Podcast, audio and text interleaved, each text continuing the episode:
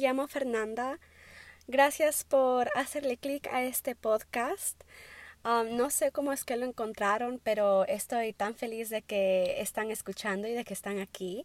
Este es un nuevo podcast, el primer episodio. Entonces, wow, esto es súper grande y no sé en verdad qué es lo que estoy haciendo, pero voy a aprender mientras lo sigo haciendo y pues esto es algo que he estado queriendo hacer desde hace mucho tiempo. He estado pensando en esto, o sea, bastante y finalmente lo estoy haciendo. No sé qué es lo que me estaba deteniendo, pero pues aquí estamos y estoy emocionada por ver a dónde es que me lleva todo esto.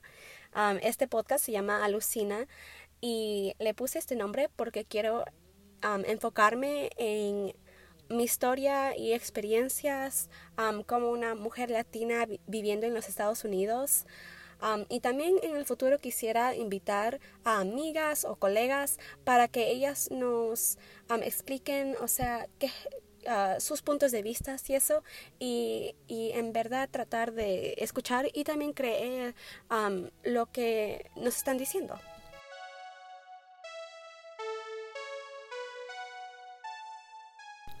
So, alucina.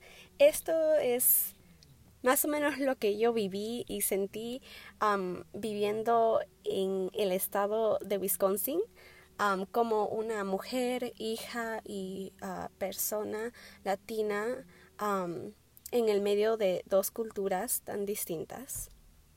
Y voy a tratar de empezar más o menos desde el comienzo, sin hacerle tanto redondeo a la historia um, y es difícil de hablar de, de, mi historia, entonces les pido disculpas desde un comienzo si es que algo es un poco confuso. Mi familia y yo somos originalmente de Perú, um, de una ciudad que se llama Tumbes y no me acuerdo mucho de ella porque solamente viví ahí por mis primeros dos años, pero sé que es una ciudad hermosa y algo que mis papás recuerdan siempre. entonces vinimos a los Estados Unidos en el 2002, cuando yo tenía dos años, gracias a una oportunidad que se le ofreció a mi papá. Y desde entonces nuestras vidas cambiaron drásticamente por, ah, para mejorar, pero también hubo momentos súper difíciles. Llegamos a la casa de una de las mejores amigas de mi mamá, a quien yo le digo tía de cariño, y vivimos con ella por un tiempo y después encontramos nuestro propio, hogar. mis papás eventualmente abrieron un cuidado de niños y trabajaron en este negocio por más o menos 15 o 16 años de mi vida. y tengo varias, varias memorias de de todo eso, memorias súper lindas. Hay veces vemos fotos de, de, los niños a quienes mi mamá cuidaba y um, es nostálgico. También tengo un hermano mayor, él es 16 años mayor que yo y tengo una sobrina, ella tiene el mismo nombre que yo y eso puede hacer las cosas un poco confusas en la casa porque no sabemos a quién se está refiriendo, um, pero es un poco chistoso. Um, ella tiene 11 años y ah, me hace acordar bastante a mí. Um, también, uh, también somos bastante distintas, um, pero uh, creo que me hace reflexionar bastante en la manera en la que yo pienso o cómo digo las cosas y, y todo eso. Entonces, eso es más o menos mi sistema familiar. Tengo muchos más familiares en Perú um, que no están con nosotros, pero esto es como se ve mi familia en nuestra casa. Para este episodio no quiero que sea tan pesado porque es el primer episodio, pero sí quería hablar sobre algo que es súper presente, está súper presente en mi mente y es ir a la escuela, pensar sobre mi carrera, pensar sobre mis experiencias como estudiante en los Estados Unidos y así es como quiero comenzar.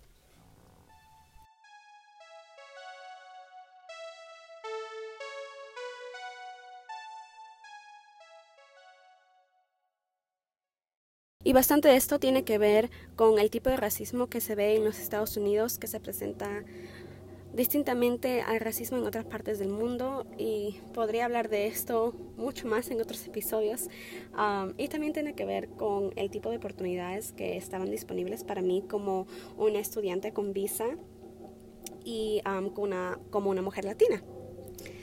Entonces, al principio yo estaba en un programa en la escuela primaria que se llamaba el inglés como segundo lenguaje y esto separaba las aulas entre uh, solo niños latinos y solo niños americanos. Y el propósito era para ayudarnos a aprender inglés, o sea, de una manera uh, súper rápida, intensa.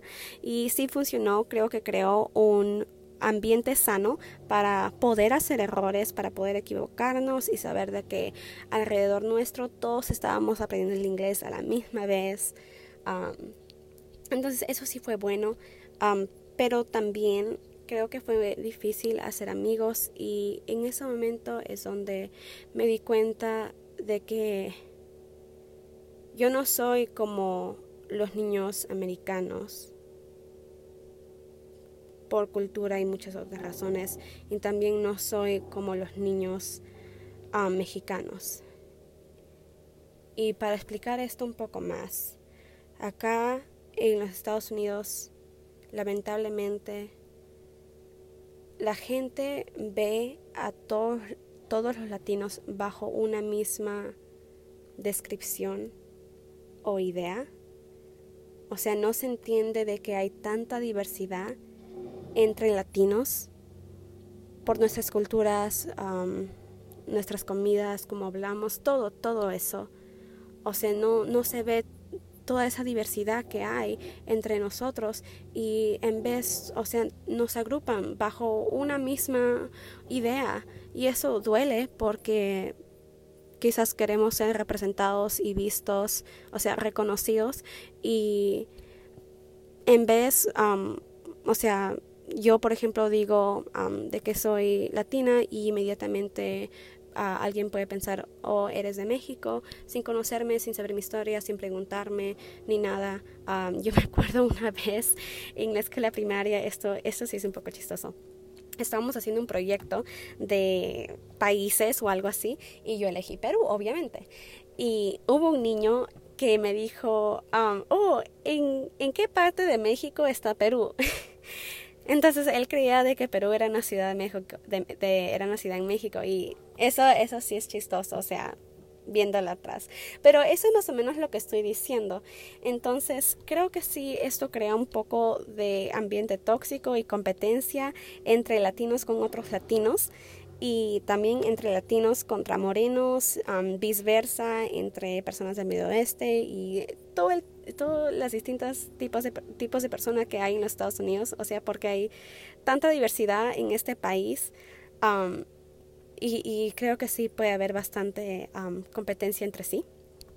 Entonces, lo que a mí se me había dicho es de que no podía ser amiga con niños mexicanos por este tipo de ideas que la sociedad empuja en, encima de latinos, ideas que nos separan, ideas que no nos dejan ver ojo a ojo y es triste.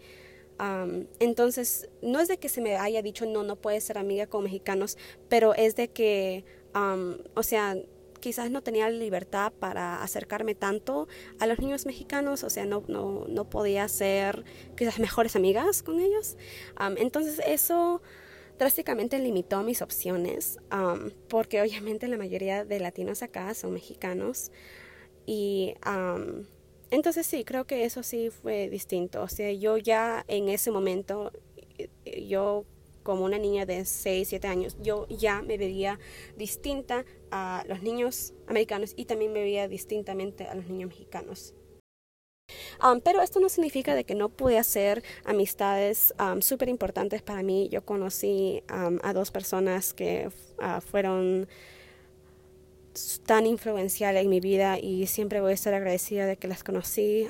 todavía tengo contacto con una de ellas, ella es de Venezuela y todavía es mi mejor amiga ella vive como a tres horas de donde yo estoy, entonces no la veo tan frecuentemente, pero siempre vamos a hacer like, súper juntas y ya, todavía pude hacer buenas amistades. Ok, y después en el tercer o cuarto grado, cuando um, se volvieron a mezclar las clases, fue difícil um, otra vez hacer amigos porque no tenía la experiencia en pasar tiempo, comunicarme o simplemente jugar con los niños americanos. O sea, no, no habíamos tenido eso. Entonces, había algunas personas que um, quizás se burlaban o decían algo sobre mi acento o algo así. Entonces, era un poco difícil hacer amigas.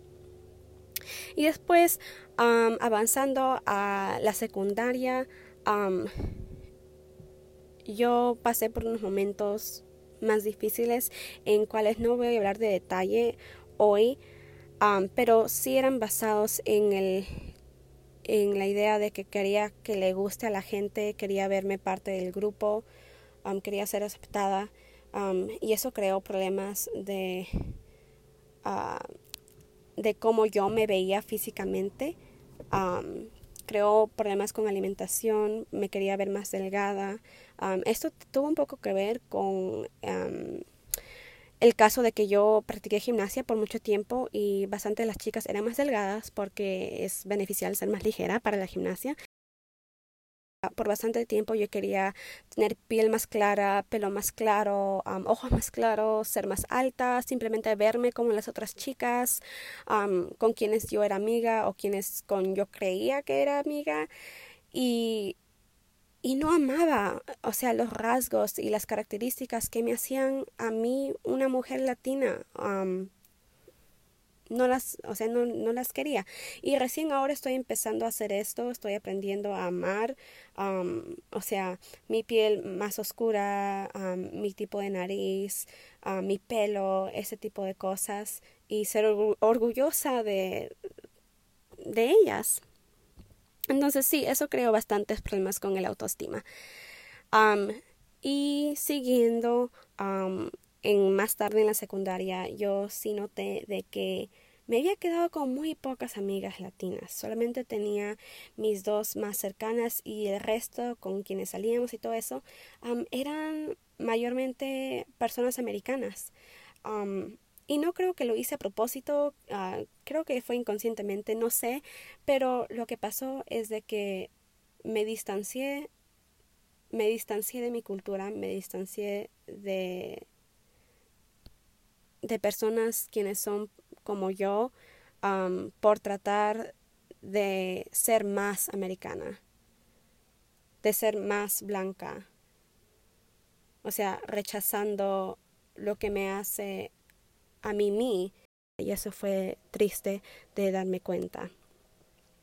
Entonces ahora en mi práctica, yo estoy en escuela de enfermería, estoy tratando de reconectarme a la cultura latina porque creo que me hace falta y también sé de que falta representación en la medicina. No hay suficientes enfermeras hispanas, no hay suficientes doctores o doctoras hispanos o hispanos. Y esto es difícil porque crea dificultad entendiendo a un paciente hispano, o sea, porque no, no se entiende sus puntos de vista o prácticas o culturas o el tipo de comida que se come. Entonces no se puede recomendar cosas que, que ellos quizás podrían seguir, recomendaciones que ellos podrían verdaderamente seguir. Entonces creo de que ese es un gran problema y um, soy, siempre voy a decir de que se necesita más enfermeras latinas, se necesita más doctores y doctoras latinas para poder servir eficazmente a nuestra población latina, obviamente. Um, y quiero mejorar mi español. Sé que mi español no es de lo mejor. Creo que esto me va a forzar a practicarlo. Um, entonces lo siento si es que hago un error, sé que lo voy a hacer al hablar. entonces creo que ese es mi mayor ah, motivo. Y la última, el último punto del que voy a hablar hoy en día es mis oportunidades en la ah, universidad. Entonces yo por bastante tiempo creía que quería ser ingeniera o arquitecta o algo así. Me gustaba mucho la matemática. tomé varias clases en la secundaria de cálculo, estadísticas y todo eso con créditos para la universidad. Ah, pero después me di cuenta de que varias universidades no aceptaban a estudiantes con visa de estudiante con DACA, eh, que es lo que se, se, le dice, o no se aceptaban estudiantes DACA o no se les daba becas a los estudiantes DACA. Y la universidad es súper cara, es como wow, like 20, 30, 40 mil dólares por semestre y son ocho semestres, cuatro años no se tiene ese tipo de dinero, bastantes like, familias latinas no van a tener ese tipo de dinero, o sea, no es posible, no es, no es posible um, para estas familias.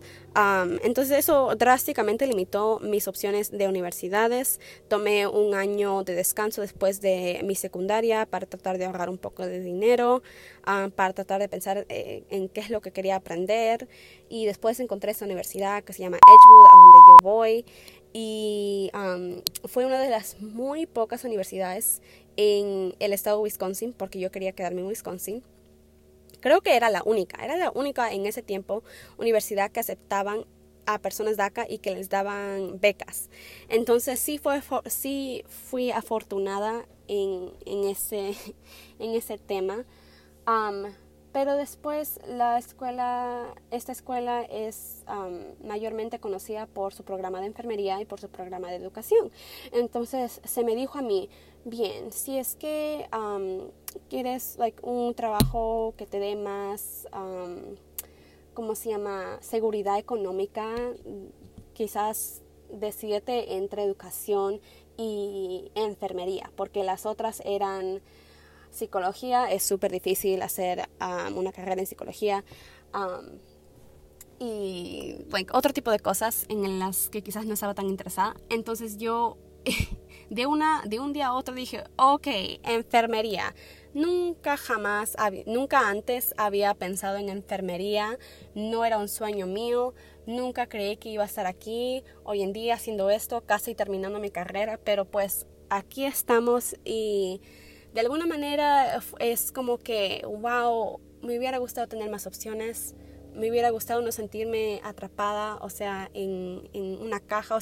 Pero de otra forma, también creo que todo funcionó para lo mejor, o sea, creo que Dios sabe lo que hace y todo pasa por alguna razón. Enfermería es una gran carrera, estoy feliz de estar en esta, en esta profesión, me encanta voy a tener bastante flexibilidad en el tipo de práctica que quiero hacer, porque, o sea, un día ah, puedo, trabajar con mujeres y otro día fácilmente puedo trabajar con niños, o sea, no, no tengo que sacar ningún certificado para cambiar mi enfoque. Y eso es súper bueno, porque pues tengo 22 años, todavía no estoy completamente segura en qué es lo que quiero hacer con mi vida. Entonces, pues esa es mi experiencia como estudiante en, en este estado y podría hablar mucho más de esto en otros episodios si, si es que creo que tengo algo más que decir. Pero también me encantaría hablar de otras cosas más políticas, también otras cosas más ligeras, de cualquier cosa. y ojalá de que esto haya sido una buena introducción a mi vida, a quien yo soy y muchas gracias otra vez por escuchar, por estar aquí y espero hablar con ustedes la próxima vez. Gracias y cuídense. Adiós.